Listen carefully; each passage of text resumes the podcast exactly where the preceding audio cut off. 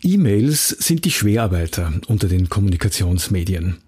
Tag für Tag machen sie sich rund um die Uhr und zu Millionen auf die Reise und alle lösen etwas in den Empfängerinnen und Empfängern aus. Freude, Enttäuschung, Erheiterung, Ärger oder sogar Wut, alles ist drin. Ja, und die meisten davon erzeugen auch noch etwas, nämlich Arbeit. Wenn uns die Mails in unseren Bürojobs also schon Schritt für Schritt begleiten, dann kann man sich ja einmal die Zeit nehmen, etwas genauer hinzusehen auf das, was wir da Tag für Tag zigfach produzieren. Genau das tut diese Folge. Stay tuned. Buchstaben und Business. Ein Podcast über Text, Sprache und Kommunikation in der Wirtschaft.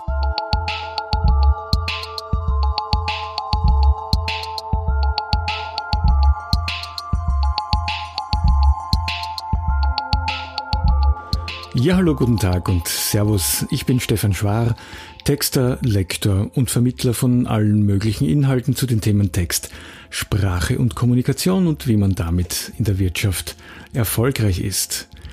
E-Mails, tja, das sind die treuen Begleiter unseres Berufsalltags, zumindest dann, wenn man einen Bürojob hat, aber auch in allen anderen Branchen geht nichts mehr ohne E-Mail. Und ich selbst bin auch ein E-Mail-Nutzer der, der ersten Stunde eigentlich. Und diese Episode hier, die beruht auf eigenen Beobachtungen, auf Erfahrungen, auf äh, Begebenheiten, die sich im Laufe der Jahrzehnte, muss man jetzt schon sagen, vielleicht zugetragen haben und die ich mit diesem Medium E-Mail verbinde. Auch das, was die Menschen sagen, wenn sie über das Thema E-Mail sprechen. Fest steht, E-Mails sind natürlich eine Revolution in der Kommunikation gewesen, beruflich und privat. Und es ist ja auch ganz klar, sie sind schnell, sie sind direkt, sie machen es möglich, dass man Menschen auf sehr direkte Art und Weise erreicht. Sie sind natürlich auch ein sehr gutes Marketing-Tool, eh klar, man kann in der Signatur Inhalte transportieren und dergleichen mehr. Sie erfüllen eine Art Reminder-Funktion und sie sind auch so ein Archiv. Alle wichtigen Dokumente, die man empfängt oder verschickt, sind ja im E-Mail-Client, also in der Software, vorhanden. Das heißt, diese Archivfunktion ist durchaus auch etwas, was sehr spannend ist beim E-Mail. Natürlich gibt's diesen positiven Seiten gegenüberstehend auch eine ganze Menge an negativen Dingen, die die E-Mails mit sich bringen, die im Laufe der Jahre entstanden sind. Und das, was man als erstes nennen muss, es gibt einfach zu viele Mails. Also ich kenne eigentlich niemanden, der nicht darüber klagt, dass er zu viele Mails bekommt. Und ich selbst merke das in Momenten, wo es beispielsweise größere Projekte gibt, wenn es äh, Publikationen gibt, an denen viele unterschiedliche Autorinnen und Autoren mitarbeiten, dass ich ab einem gewissen Punkt einfach nicht mehr alles wirklich verarbeiten kann, weil es mir zu viel ist. Dazu kommt noch, dass in vielen, Info in vielen E-Mails unwichtige Informationen transportiert sind, mit denen man nichts anfängt. Es gibt oft unverständliche Inhalte, die kommuniziert werden. Und, und überhaupt der ganze Spam, der uns Tag für Tag zumüllt, also diese ganzen Spam-E-Mails, also das kann schon alles ein bisschen aus dem Ruder laufen und manchmal habe ich so das Gefühl, es macht uns so ein bisschen zu, zu Zauberlehrlingen. Wir, wir werden die Geister quasi einfach nicht mehr los, die wir wohl auch unfreiwillig gerufen haben. Es setzt unter Druck, es erzeugt Stress und, und äh, beispielsweise, was mir persönlich sehr oft Stress äh, bereitet, sind die Lesebestätigungen ja, ich weiß schon, was wichtig ist und, und ich weiß schon, in welchem Projekt welches E-Mail jetzt wichtig ist und ich beantworten muss. Das muss ich gar nicht von anderer Seite auch hören und natürlich wenn jemand eine Lesebestätigung anfordert, dann ignoriere ich sie nicht, aber ich schreibe meistens ein paar Worte zurück und klicke nicht nur auf den entsprechenden Button. Und dann, da gibt's natürlich auch noch jede Menge so allgemeine so kommunikative Fehler, die oder, oder Eigenheiten oder Eigenwilligkeiten, die im Zusammenhang mit dem Thema E-Mail passieren können. Ein Klassiker zum Beispiel, das ist der, jemand schickt ein Mail, greift zum Handy, ruft dich an und sagt, du, ich habe da gerade was geschickt, hast du schon gesehen? Äh, nein, habe ich gerade nicht, weil ich gerade in einer äh, anderen Arbeit bin. Ja, also das kommt natürlich auch noch dazu und das macht das Ganze auch nicht einfacher. Um das zu vermeiden, versuche ich mir immer die Frage zu stellen, was muss wer, warum, wann wissen? Also, was muss wer, warum, wann wissen? Wenn ich diese einfache Regel befolge für mich selbst, dann habe ich, laufe ich nicht Gefahr, dass ich selbst zum Spammer werde, dass ich selbst anderen Leuten auf die Nerven gehe mit den E-Mails, die ich verschicke. Die, diese allgemeinen Aspekte beim Thema E-Mail gehen natürlich dann über auch in eine, in sprachliche oder, oder auch, ich nenne es gern handwerkliche Aspekte. Und da gibt es natürlich auch einiges, was man, naja, falsch machen kann. Ich weiß nicht, es, es gibt ja keine Naturgesetze für, dafür, wie man E-Mails schreibt, aber es gibt äh, Erfahrungen, die jeder von uns gemacht hat und äh, Dinge, die man erlebt hat, die man nicht so toll findet. Und man kann versuchen, das zu vermeiden, damit die Kommunikation einfach angenehmer wird. Und da gehören zum Beispiel so formale Dinge dazu, wie dass man Namen richtig schreibt. Und lustigerweise nicht nur denjenigen oder derjenigen, der man, den man schreibt, sondern auch den eigenen Namen, wenn man sich verabschiedet. Auch das passiert immer wieder und das passiert auch mir immer wieder und den muss dann auch ein bisschen schmunzeln immer. Oder bei der Anrede, dass es, es passiert immer wieder, dass man liest, liebe Herr oder liebe Frau. Ja, ja, das kann, das kann alles passieren. Es sollte halt dann nicht passieren, wenn es wirklich ein E-Mail ist, von dem viel abhängt. Übrigens, wenn man so längere Kommunikationen miteinander hat, also so ein richtiges E-Mail-Ping-Pong, dann verwende ich auch nicht immer die Anrede, weil es ist eh klar, dass man mit dem oder derjenigen gerade kommuniziert. Was natürlich auch gilt, ist, dass man keine Rechtschreibfehler macht. Das gerade wenn man sich in der Wirtschaft bewegt, wenn es ums äh, Geschäftliche geht, wenn man etwas von jemandem will oder jemandem etwas liefert, sollte es natürlich so einigermaßen äh, okay sein, was die Rechtschreibung betrifft. Eine Frage, die immer wieder auftaucht und die auch immer wieder gestellt wird, ist die Frage nach der Anrede. Ja, wie rede ich Menschen an, denen ich ein E-Mail schreibe und natürlich, die ich jetzt vielleicht nicht kenne oder nicht gut kenne. Dann ist natürlich, ist es natürlich immer sinnvoll, höflich zu sein und, und da kommt man eigentlich um das sehr geehrter Herr so und so oder sehr geehrte Frau so und so nicht umhin. Und man sieht dann eh in weiterer Folge, wie sich die Kommunikation entwickelt und manchmal wird das relativ schnell lockerer, dann kann man darauf reagieren und kann von dem sehr geehrter vielleicht einmal zu lieber oder Liebe übergehen. Oder so ein Indikator ist auch immer, wenn plötzlich bei der Verabschiedung nur mehr der Vorname steht. Ja, also wenn nicht mehr der volle Name steht, sondern eben nur mehr der Vorname, dann ist das meistens ein Zeichen dafür, dass die Kommunikation lockerer wird, dass das Verhältnis vertrauter wird. Ja, und darauf kann man natürlich auch reagieren und auch ähm, seine Kommunikation abstimmen. Ein anderer Aspekt, der sehr oft gefragt wird, das ist immer wieder der Umgang mit Titeln. Also muss ich das jetzt schreiben, sehr geehrter Herr Professor, sehr geehrte Frau Doktor und so weiter und so fort. Naja, das hat natürlich viel mit unserer Situation hier speziell jetzt in Österreich zu tun, weil man in Österreich eine durchaus äh, ausufernde Titelkultur pflegt seit, naja, vielen, vielen Jahrzehnten, seit der Monarchie, seit der Habsburger Monarchie vor allem. Die Frage des Umgangs mit Titeln ist heikel. Ich kann hier einen kleinen Tipp geben. Es gibt ein Standardwerk zum Thema Titel von ähm, Heinz Kasparowski. Das heißt, der Titel in Österreich. Ich stelle die Informationen gerne in die Show Notes beziehungsweise in die Beschreibungen. Der versammelt in diesem Buch alle Titel, die es in Österreich gibt und das sind so rund 700. Ja, wirklich 700 Titel. Aber das kann ganz hilfreich sein, wenn man erstens einmal Titel sucht, recherchieren will, die unterschiedlichen Titel kennenlernen möchte. Und ja, es ist, es, es, es wird in gewisser Weise halt erwartet, dass man zumindest bei formalen Erstkontakten diese Titel auch wirklich verwendet in E-Mail-Kommunikationen. Jedes E-Mail hat natürlich nicht nur einen Start, sondern auch ein Ende und am Ende gibt's eine Grußformel und diese Grußformel, ich sag's gleich, die muss nicht immer mit freundlichen Grüßen heißen.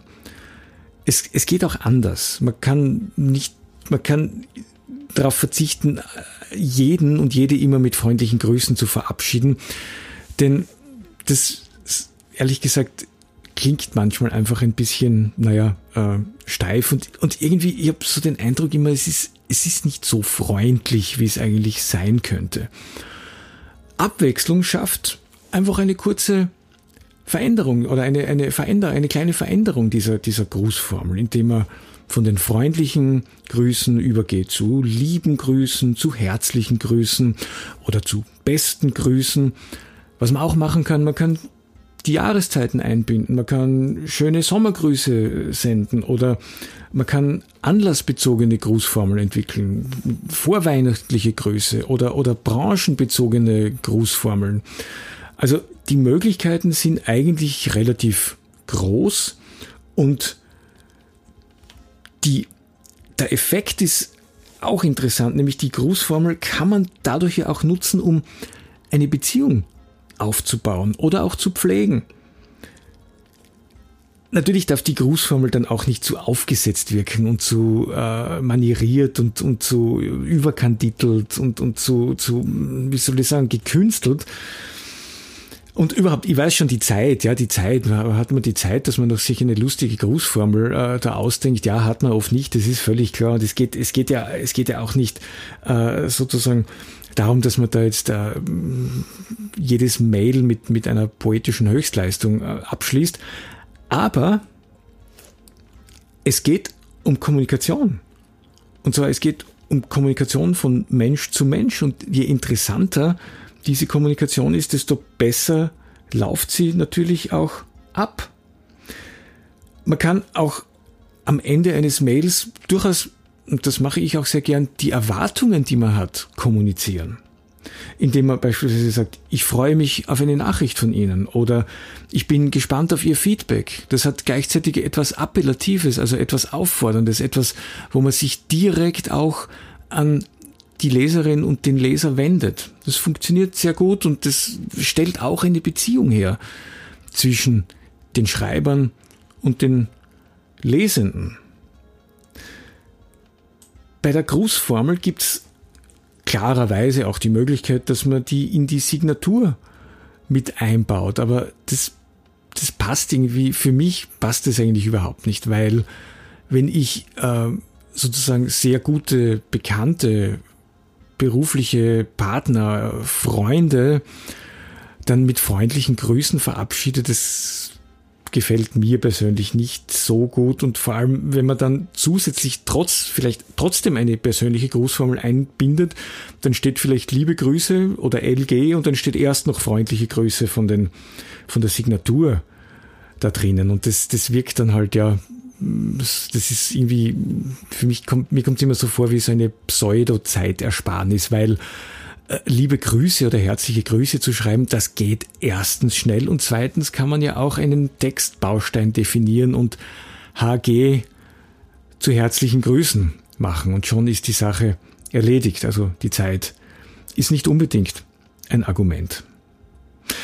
Was wirklich super, super, super wichtig ist, ist die Betreffzeile, die natürlich so eine Art Headline ist.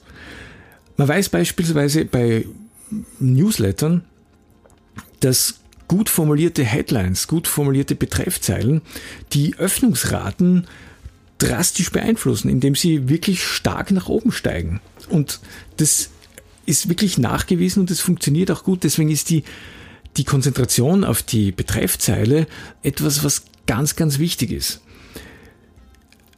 Die, dieser Betreff, der soll natürlich zum Weiterlesen animieren, der soll neugierig machen. Die Frage ist nur, wie geht das? Dass das die Funktion ist, ja, das ist wahrscheinlich bekannt und das ist auch nichts Neues. Aber wie schreibt man so eine Headline? Wie textet man eine gute Betreffzeile? Ich versuche ein, ein paar Dinge zusammenzufassen, die wichtig sind. Und zwar allererstens einmal kurz bleiben und verständlich bleiben. Das heißt, keine mm, poetischen Eingebungen, keine Wortspiele, die vielleicht schwer zu verstehen sind oder die nicht alle gleich verstehen, äh, keine sprachlichen Eskapaden, äh, also nicht nichts, was irgendwie ähm, das Risiko enthält, dass man falsch oder gar nicht verstanden wird. Was gut funktioniert in, in, in Headlines und in, in Betreffzeilen, das sind Aufzählungen beispielsweise, also, also etwa fünf Tipps für erfolgreiches Online-Marketing ist nur so einmal äh, äh, frei erfunden oder äh, Do's und Don'ts in Werbetexten.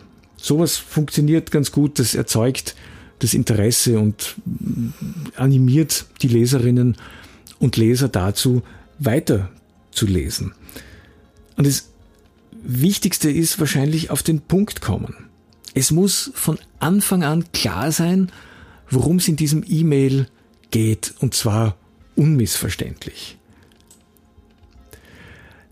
Was für mich ein absolutes No-Go ist, das kommt, manchmal kann man das beobachten, das ist, wenn Text in der Betreffzeile steht.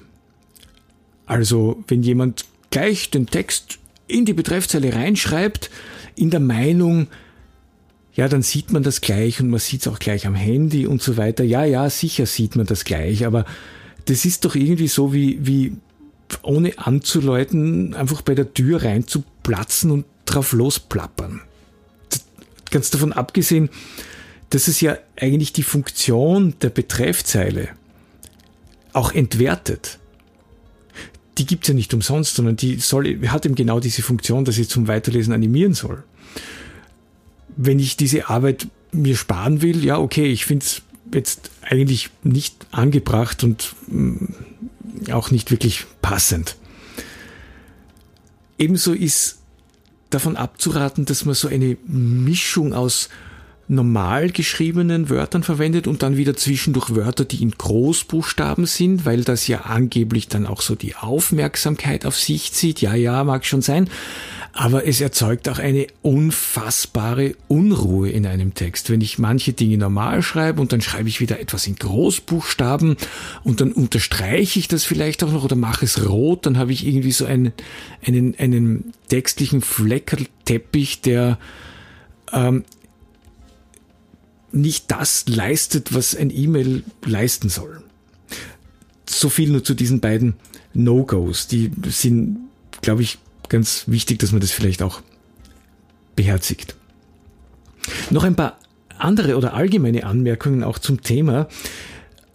Es E-Mail ist natürlich hervorragendes, ein hervorragendes Kommunikationsmedium und ein hervorragender Kanal.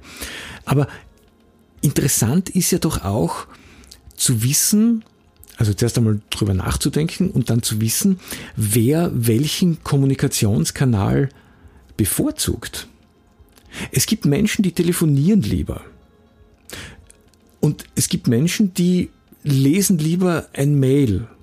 Und wenn ich das weiß und auch berücksichtige, dann kann ich die Kommunikation auch gut und positiv gestalten. Wenn ich jemanden, von dem ich weiß, dass er nicht gerne schreibt, aus welchen Gründen auch immer, mit E-Mails bombardiere dann darf ich mich wahrscheinlich nicht wundern, wenn halt nicht allzu oft eine Antwort kommt. Auf der anderen Seite, ähm, ja, wenn ich jemanden ständig anrufe gleich und aber weiß, dass der vielleicht lieber äh, ein Mail hätte, weil er das dann in Ruhe sich anschauen kann und, und, und die nötigen Schritte einleiten kann, dann werde ich das idealerweise natürlich auch tun. Mein Tipp ist, finde einfach heraus, was, wie das der Fall ist bei, bei deinen ähm, Korrespondenzpartnerinnen und Partnern und versuch das einfach einmal auch für dich zu, zu definieren, wer mit welchem Medium jetzt wirklich gut umgehen kann. Da, die nächste Frage, die sich stellt, ist ja natürlich, muss es eigentlich immer ein Mail sein?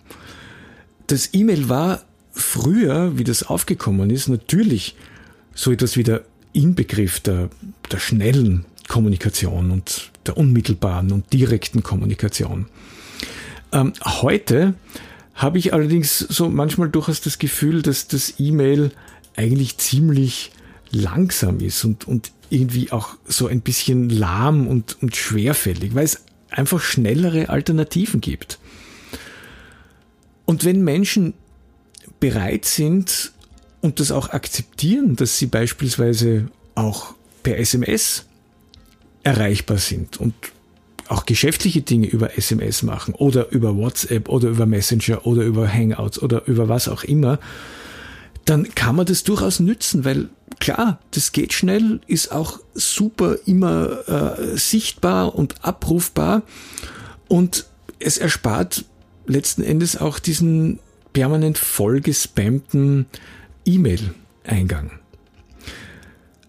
Apropos immer, immer äh, äh, auffindbar oder einsehbar, wenn man E-Mail mobil verwendet, also unterwegs ist, dann kann man durchaus auch eine Signatur einrichten, in der man sagt, dass man jetzt gerade nicht vor dem PC sitzt. Und die Meldung ist jetzt nicht unbedingt von welcher Handymarke das E-Mail gesendet worden ist, sondern das kann ja auch ein bisschen anders sein. Da liest man immer wieder lustige Sachen, Mobile Mail, Send on the Run, was auch immer, bin gerade unterwegs, bitte nicht auf die Fehler schauen.